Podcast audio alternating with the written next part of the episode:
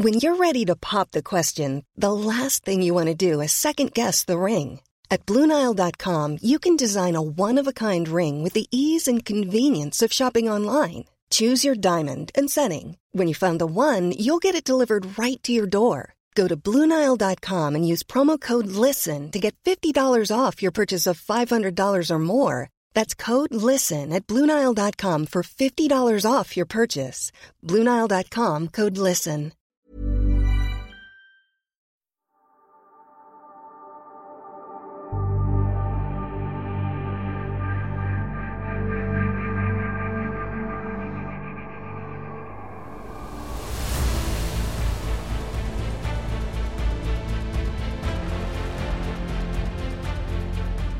Il faisait 58,8 degrés. T'es à l'ombre. Bah, j'ai eu un coup de chaud euh, énorme. Il y a beaucoup de gens en fait qui ont dû abandonner. C'est le bordel. Et du coup, on comprend pas trop. On essaie de poser des questions. Et il nous raconte en fait que ça a été la catastrophe, qu'il a dû faire un massacre cardiaque à quelqu'un. euh. Et sur les cinq, il y en a un qui est décédé. Et à un moment, euh, tiens, j'ai envie de pisser. Je fais, oh bah c'est cool. C'est-à-dire que j'ai beaucoup bu aujourd'hui.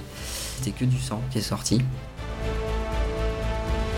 À 4-5 heures, bah, je me suis retrouvé avec la gastro et en fait à un moment je me suis levé, c'était pas pour euh, parce que j'avais un malaise, euh, un malaise qui arrivait quoi, c'était pour me vider et je me suis vidé complètement. Et là je me suis dit mais tout mis bout à bout en fait c'est impossible, c'est pas possible ce qui se passe quoi. Et j'ai pris le départ de la quatrième, j'étais euh, sur les rotules, j'ai titubé sur la ligne de départ.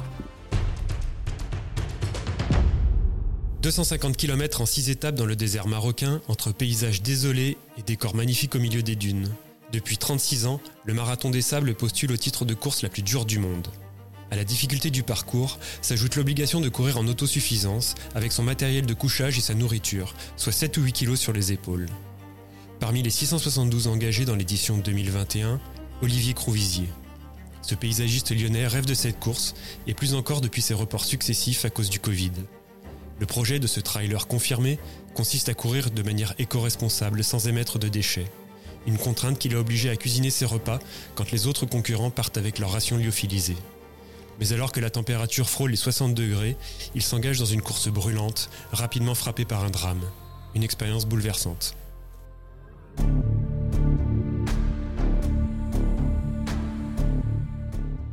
Je suis Olivier Crouvisier, euh, trailer. Dans la vie, mon métier, c'est aussi euh, paysagiste. Je suis père de famille, j'ai un petit garçon qui a 8 mois. Et donc, je pratique le trail et l'ultra trail maintenant depuis 10 ans. Depuis que j'ai commencé à courir, en fait, le marathon des sables, ça a été la course qui m'a toujours euh, fait vibrer, beaucoup plus que d'autres grands noms comme euh, l'UTMB. Et j'ai toujours rêvé de pouvoir la courir. Alors, euh, je crois que c'était en 2018, quand je me suis dit effectivement que j'allais participer au marathon des sables, je me suis inscrit. Il y a eu les re- différents reports successifs avec du coup les épisodes Covid. Et je l'ai couru là, donc en 2021. Avant ça, j'avais déjà une expérience en fait du coup de course dans le désert, parce que j'ai couru le half marathon des sables au Pérou, dans lequel déjà on était en autonomie alimentaire sur 125 km. Et ensuite, euh, j'ai fait quand même aussi de grandes courses comme euh, l'UTMB, donc l'été dernier, la TDS que j'ai fait plusieurs fois, ou la VVX, où euh, notamment j'ai fait un podium, donc c'était assez chouette. Le Trail du Templier, enfin voilà, des courses assez connues. Et au fur et à mesure de ma pratique, euh, je me suis rendu compte que je pouvais en fait fonctionner d'une manière euh, assez euh, éco-responsable. Et le but là du marathon des sables, c'était vraiment de le faire de manière euh, la plus éco-responsable possible, la plus zéro déchet, ou en minimant- minimisant pardon, les émissions, en privilégiant des acteurs locaux, que ce soit sur la nourriture, sur le textile, tout ça. Le marathon des sables m'a toujours fait vibrer en fait par l'expérience qu'il propose. Ça aurait pu être une autre course, mais les courses en milieu désert- désertique m'a- m'attirent beaucoup. Alors au début, j'ai connu le marathon des sables parce que je pense que c'était le plus médiatisé.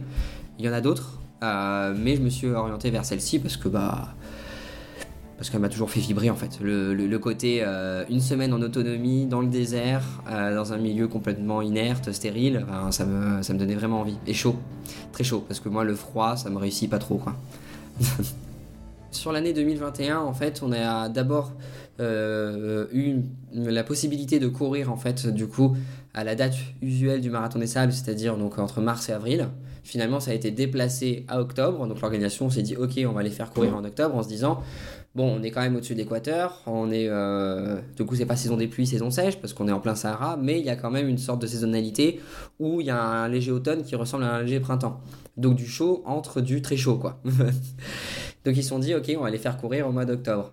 Ils pensaient qu'on allait avoir des conditions météorologiques en fait équivalentes au printemps entre guillemets, alors que pas du tout. Les conditions météorologiques ont complètement changé en fait euh, sur ce qui était prévu à la base. Ce qui est chouette en fait, c'est que l'organisation affrète des avions pour nous, pour les coureurs. Donc en fait, on oui, je crois qu'on a décollé euh, Paris Charles de Gaulle et là, pour le coup, cette année, on a, atterri à Erachidia. C'est une petite ville en fait qui est pas loin du départ. Donc après, je crois que c'est, on a dû faire une heure et demie de, de bus tout au plus. Alors que d'habitude, on atterrit à Ouarzazate et là, il y a 6-7 heures de bus pour aller en fait sur le lieu du départ. Euh, donc dans le, dans le vol, il n'y a que des coureurs de toute nationalité. Et on arrive là-bas dans un petit aéroport normalement de, province qui n'est pas censé, je crois, avoir des, lignes internationales. Et euh, d'ailleurs, c'était très marrant parce que du coup, on est arrivé, ils n'étaient pas du tout préparés au contrôle des passeports. Et, c'était vraiment la Walligan, quoi.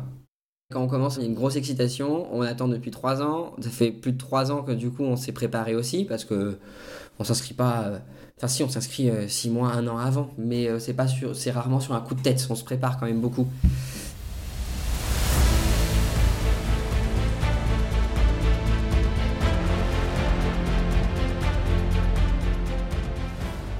On arrive sur le lieu du bivouac. Bon, on tâte la température. Ça allait. Honnêtement, ça allait. On était, euh, on était aux alentours des 40 en fait degrés hein, euh, à l'ombre. Euh, on a eu un jour en fait du coup de stand-by, le temps de vérifier les sacs, tout ça. Là, on allait faire un petit footing avec mon compère Jolan, avec qui j'étais, pour voir. On a vu qu'on suivait pas mal, mais on s'est dit ok, c'est cool, ça, ça va le faire. Lui, il arrivait de la Réunion, donc il avait l'habitude de la chaleur mais humide, donc s'est dit que ça allait le faire. Et euh, cette journée-là, tout allait bien. On était excités, on se disait que c'était parti, quoi. On allait enfin pouvoir courir. Oui, puis là, on avait qu'une envie, c'était d'y aller. C'était, on était chaud, très chaud. Et ces deux nuits étaient chaudes aussi. Normalement, en fait, on voulait dormir avec nos duvets euh, confort 5 degrés, parce que normalement le désert c'est froid la nuit, et les nuits étaient chaudes. Et là, ça nous a pas mis la puce à l'oreille tout de suite. On s'est pas rendu compte qu'en fait il y avait un problème. Première étape, on part. On, cavale bien, comme tout le monde, mais rapidement on se dit bon, on va quand même baisser le rythme parce qu'on avait euh, euh, Jolan, il avait un petit peu moins de 7 kg sur le dos, je crois, et moi j'avais un peu plus. On était autour des 7 kg, lui et moi. Le poids réglementaire minimum c'est 6 kg 5 sur le dos. Tu peux pas, ou 6 kg, ou 6 kg 5. Tu peux pas descendre en dessous.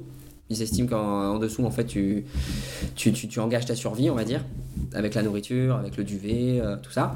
Donc on avait 7 euh, kilos, alentour 7 kilos, ce qui fait qu'on baisse le rythme parce que ça fait quand même plus de 10% de notre, poids, à lui comme à moi, euh, corporel en plus. Donc du coup, c'est pour les muscles ça, et le cardio, ça envoie.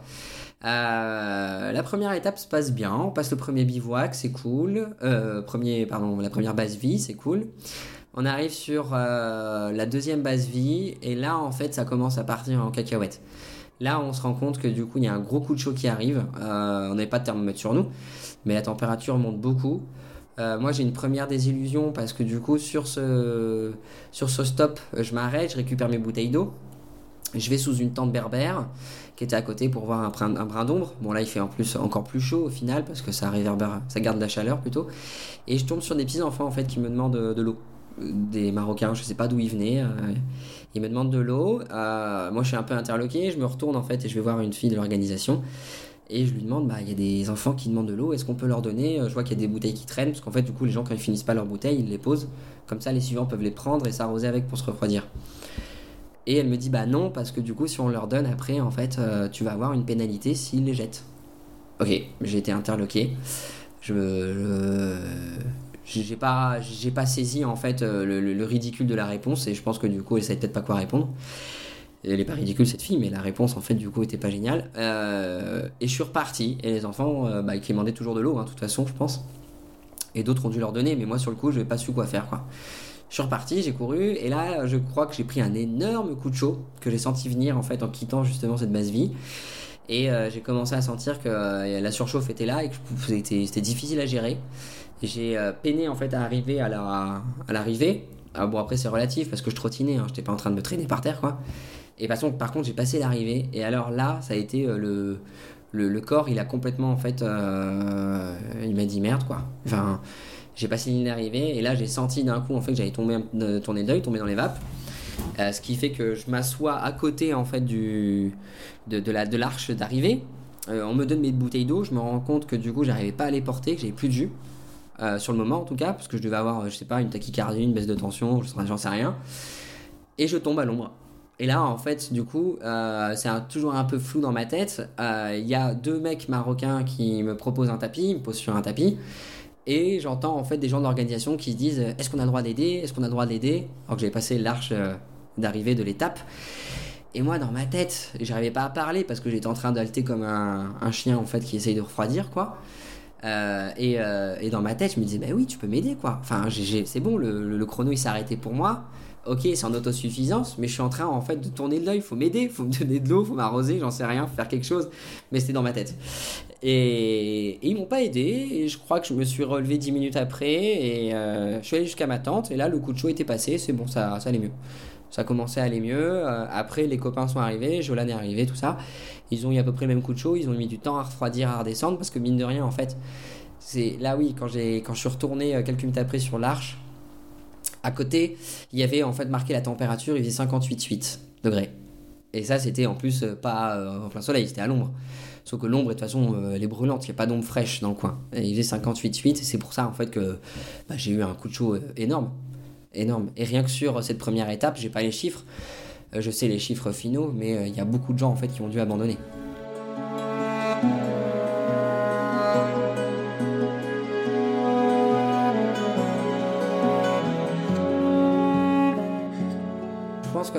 J'ai été un peu trop foufou parce que euh, j'ai minimisé en fait mon coup de chaud. Je me suis pas beaucoup de poser, pas trop de poser de questions. Je me suis dit euh, bon, j'ai eu un coup de chaud, euh, voilà, une demi-heure après ça va, ça va aller demain. Sauf qu'en fait, le coup de chaud, il, était, il était encore là, et il, il, amenait encore des séquelles, et il traînait, et je m'en rendais pas compte. Parce que dans le confort du quotidien, quand on a un coup de chaud, il suffit qu'on aille euh, prendre une douche fraîche, se rafraîchir, se mettre à l'ombre euh, quelques heures, ou même chez nous, ça va, après ça passe. Sauf que là, le coup de chaud, il continuait, vu qu'il faisait 58,8 à l'ombre. enfin, au plus chaud, quand je suis arrivé, il faisait peut-être 50, il faisait frais, quoi. Euh, et, donc j'ai minimisé, donc j'ai quand même fait attention à boire, à prendre les pastilles de sel, à prendre beaucoup de sel, à boire, beaucoup. et le lendemain, je suis reparti la fleur au fusil, quoi. En fait. Parce qu'en plus, dans ma tête, je me disais aussi, euh, ok, tu sais courir beaucoup, là c'est que 30 km. Normalement, c'est bon, ça t'a pas usé, quoi. Bah, si, en fait. si, si. Départ de la deuxième étape, et là, en fait, on allait dans les dunes. Vraiment, euh, l'image du désert qu'on a. Pas, en fait, le désert caillouteux ou le désert de pistes de sable euh, avec des reliefs. Le désert, vraiment, que du sable, que des dunes. Euh donc on avance, on fait, euh, je crois, 10 bornes jusqu'à l'entrée des dunes, 11 bornes. Euh, et là, on arrive donc on a l'entrée des dunes de Merzouga. Et en fait, on est arrivé dans le, bah, dans le four, dans le four du Sahara, comme ils disent les Marocains du coin, parce que euh, moi, je me suis dit, ok, toutes les dunes, je sais ce que c'est courir dans le sable, c'est hyper fatigant. donc en fait, je vais marcher vite pendant ces 13 km de traversée, vraiment que de dunes. Et en plus, on avait beaucoup de relief sur les dunes, c'est-à-dire que c'était vraiment pas de la c'était les grandes dunes les plus hautes, elles faisaient peut-être 300 mètres. Tu les voyais, en fait, il y avait un corridor à droite et à gauche de dunes, très hautes, et au milieu, c'était plein de dunes comme des vagues. Euh, je rencontre pas mal de gens, je rencontre des gens qui essayent de refroidir, mais en fait, tu es assis en plein soleil sur une matière qui est brûlante, donc du coup, tu refroidis pas du tout, tu as limite moins chaud en créant du vent par ton déplacement que assis sur du sable brûlant, quoi. Euh, j'arrive en fait du coup au ravitaillement de, de sortie des dunes, on est bien content, je suis rejoint par Jolan, donc on rigole, on papote, on, discute, et on file vers l'arrivée en courant. On est content, on passe large arrivée en courant, on a mieux géré, enfin moi j'ai beaucoup mieux géré que la veille, et par contre là quand on est arrivé en fait du coup notre, notre tente, on est rejoint par euh, Carole, qui était partie avec nous mais qui avait dû abandonner dès la première étape, et qui nous dit euh, les gars ça va pas du tout, c'est euh, le bordel c'est le bordel. Et du coup, on comprend pas trop, on essaie de lui poser des questions, on voit qu'elle nous répond pas trop. Euh, là, on voit en fait une autre personne, un journaliste qui arrive, et il nous raconte en fait que ça a été la catastrophe, qu'il a dû faire un massacre cardiaque à quelqu'un, euh, et que, ça a été l'hécatombe. Et, euh, et, effectivement, on apprend en fait qu'il y a eu 5 arrêts cardiaques en l'espace de 1 heure et quelques dans les dunes, parce que du coup, la, température est montée tellement haute que que les gens en fait apparemment je veux pas dire qu'ils tombaient de la chaleur parce que je suis pas médecin j'ai pas j'ai pas, pas voix au, chapitre, enfin si un petit peu, mais je suis pas expert. Mais apparemment, il est tombé de la chaleur. À cause de la chaleur et sauf que c'est pas de bol pour en fait du coup l'organisation des médecins et l'organisation parce que je pense qu'ils sont dimensionnés en fait à, à 35 années d'expérience enfin 34 et là ça a été hors norme. Et sur les 5 il y en a un qui est décédé et qui et qui pourtant a reçu en fait un peu, enfin, les soins euh, qu'il devait avoir apparemment. Parce qu'il courait avec euh, par chance un médecin anglais qui était enfin son il courait pas avec lui toutes les preuves mais il y avait un médecin anglais à côté de lui qui a reconnu tout de suite les signes de l'arrêt cardiaque et apparemment qu'il aurait massé. Et sauf qu'il euh, il, s'est jamais réveillé ça ressemble à une soirée très bizarre. Moi personnellement en fait dans ma tente il y avait un autre copain Matmat qui qui est euh, l'équivalent en en France de secouriste en haute montagne, mais qui vit en Suisse. Et euh, donc en fait, il, voit des choses, et il nous a dit, il voit des choses dégueulasses en montagne, quoi. Comme des traumas de cheville, mais aussi bien des gens en fait qui sont en morceaux parce qu'ils ont fait du base jump et que ça s'est mal passé. Et il a dit mais là, euh, comme ça dépassait son cadre en fait pro et que c'était côté perso, déjà lui on voyait qu'il était secoué, donc moi je me suis dit ok il y, a un pépin. Après on a eu l'annonce de Patrick Bauer qui était en larmes aussi en nous expliquant, le fondateur de la course Patrick Bauer qui nous expliquait du coup qu'il y avait eu un décès. Euh, là, on sait, moi, je me suis rendu compte que du coup, il y avait un peu des déconnexions déjà avec la, réalité, euh, de part de l'organisation ou de la communication, parce qu'ils nous ont dit bien sûr la course continue, et après ils nous ont dit il y a eu un décès. Je ils même pas dit dans l'autre sens. bon, après, on peut trouver euh, plein de reproches en fait d'être à ce qui s'est passé, mais quand on, est quand on a un petit choc, en état de choc émotionnel, je pense que c'est toujours délicat de bien s'exprimer. donc, il nous l'a dit, nous l'a dit en fait à la tombée de la nuit. il y a eu beaucoup de stupeur, beaucoup de beaucoup de gens tristes, beaucoup d'effroi. Et, euh, et en fait, je sais que dans la nuit, il y a beaucoup de gens qui ont décidé d'arrêter suite en fait à ce décès, en se disant en fait, je suis pas là pour ça. J'ai pas envie de continuer une course alors que quelqu'un est mort euh, dans des conditions euh, à cause des conditions météorologiques et qui se sont sentis abattus, ils ont, ils ont arrêté. Parce que le lendemain matin, quand je me suis réveillé, on voyait beaucoup de gens qui se dirigeaient en fait vers les tentes d'organisation pour l'abandon, quoi, pour être rapatriés à Warzazat. Et le lendemain matin, euh, le départ de la troisième étape, du coup, on a fait une marche euh, d'honneur qui devait, normalement on devait faire 100 mètres hein, en marchant. Et en fait non je crois qu'on a marché peut-être un kilomètre tous ensemble euh, pour, bah, pour prendre le temps parce que ça secoue tout le monde de toute façon. Moi c'était un mec que j'avais rencontré 24 heures avant. Il était dans une tente en fait de, de français. C'était un français il s'appelait Pierre. Et il était avec deux copains qui sont lyonnais mais qui vivent plus à Lyon et qui sont gendarmes et en fait, euh, donc on est allé les voir quelques fois. C'était quelqu'un qui était, c'était un père de famille de 40 ans euh, ou 45, enfin qui, allait très bien. Il n'y avait aucun facteur de comorbidité. Il y avait, c'était censé bien se passer quoi. Ouais, je me dérègle.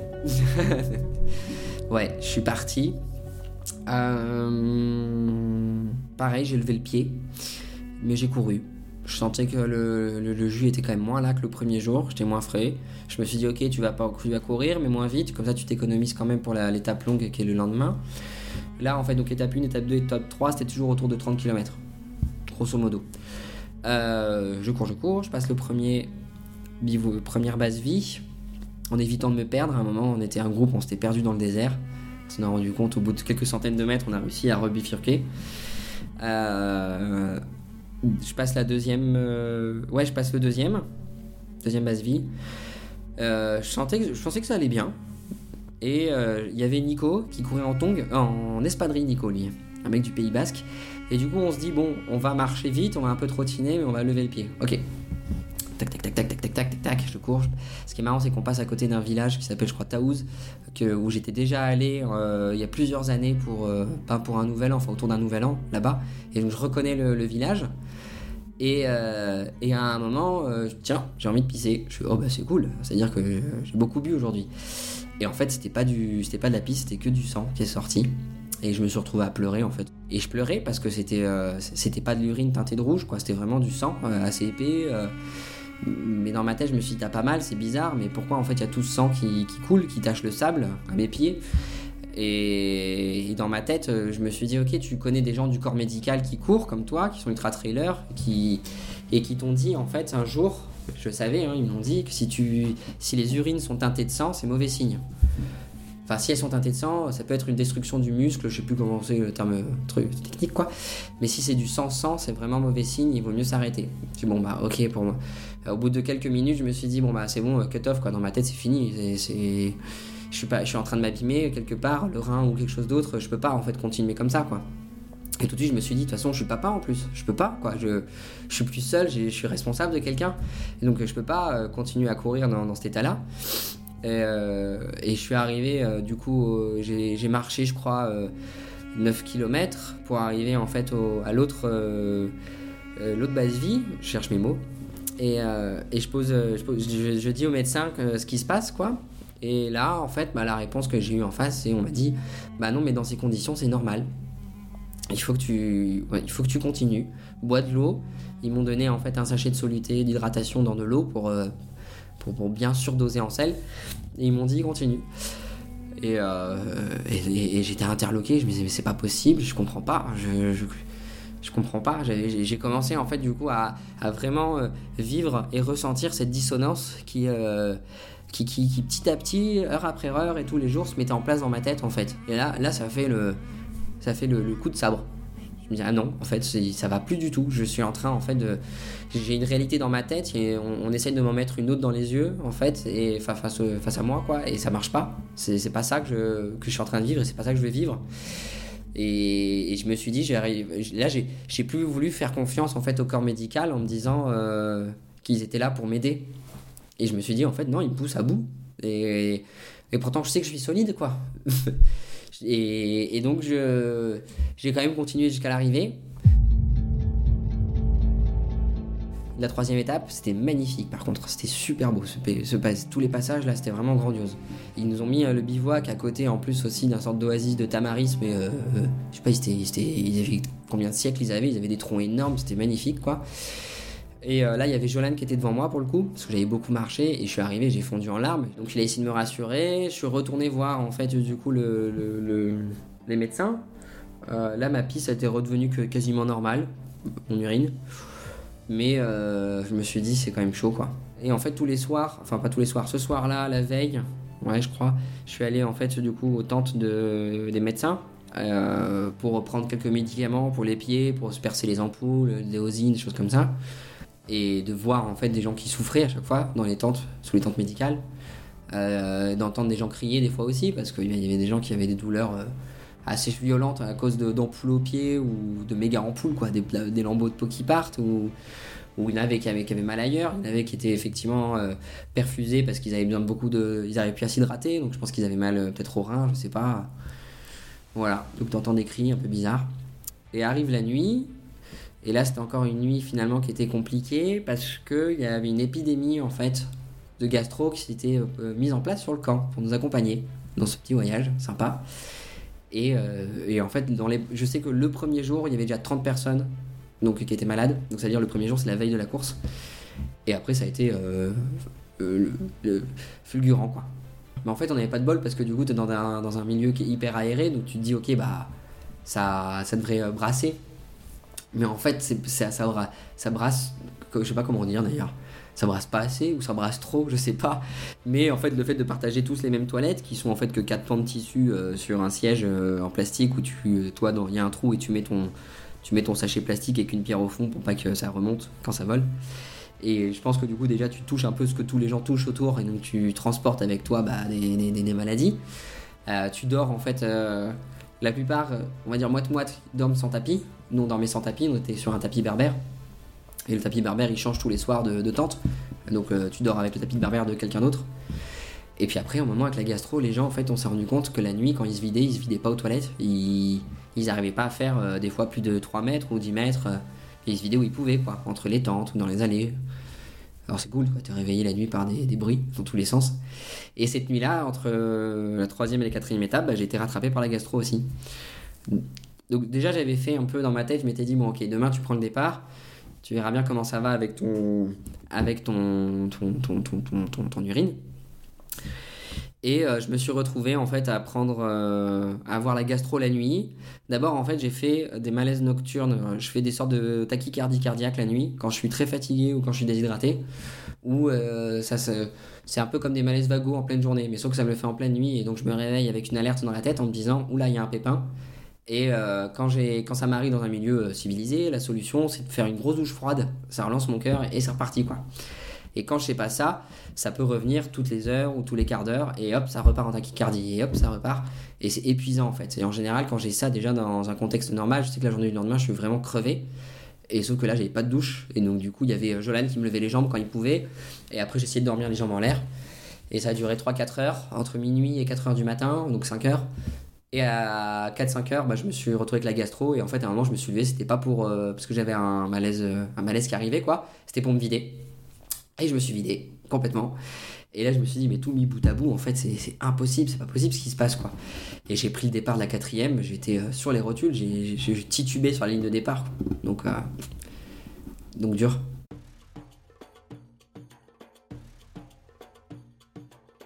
Les copains me disaient, allez, viens, on y va, on prend le départ. J'ai marché au départ, euh, j'ai eu un petit regain d'énergie en me disant, je pense que c'est cool. Et en fait, euh, bah, très vite, euh, je me suis rendu compte que je ralentissais énormément. Je voyais plein de gens qui me dépassaient. Euh, et arrivé au 8 kilomètre, je me mets à l'ombre du buggy qui était là. Et il y a un médecin de l'organisation qui était là aussi à un moment. Et il m'a posé deux, trois questions. Je crois que j'ai pas très bien répondu. Mais c'est très flou dans ma tête.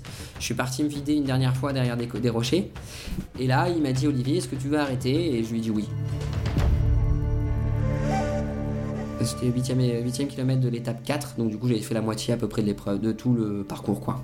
Bah, j'ai pris un petit risque quand même parce qu'en fait le matin même, euh, Patrick nous a dit euh, aujourd'hui euh, le corps médical est malade aussi, comme vous, donc on est en moitié effectif, moitié d'effectif, ce qui fait que si vous vous arrêtez entre deux bases on pourra pas venir vous chercher.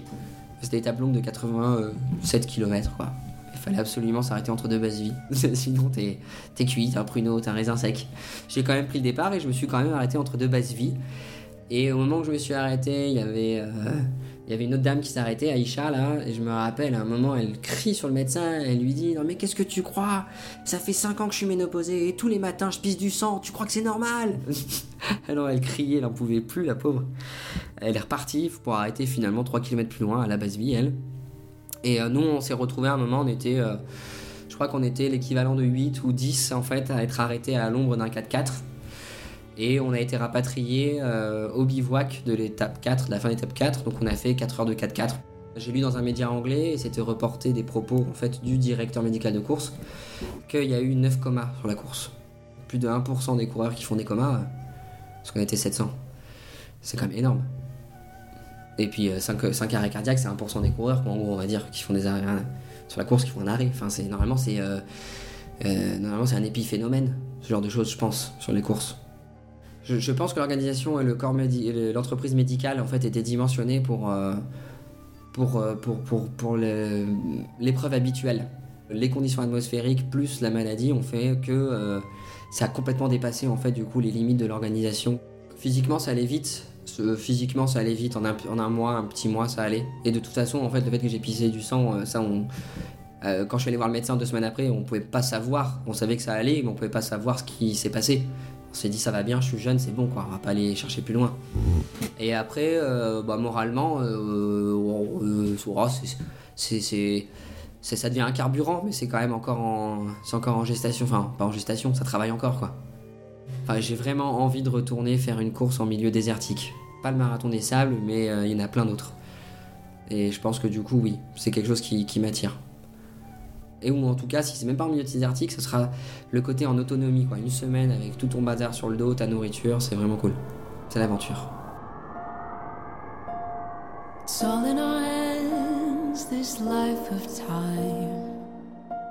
Sur les 672 coureurs au départ, 351 ont réussi à aller au bout des 250 km, soit le taux de réussite le plus faible de l'histoire du marathon des sables. Quant à la 36e édition, elle retrouve cette année sa date habituelle avec un départ programmé le 27 mars. Ils seront à nouveau 700, rêvant de vivre l'aventure.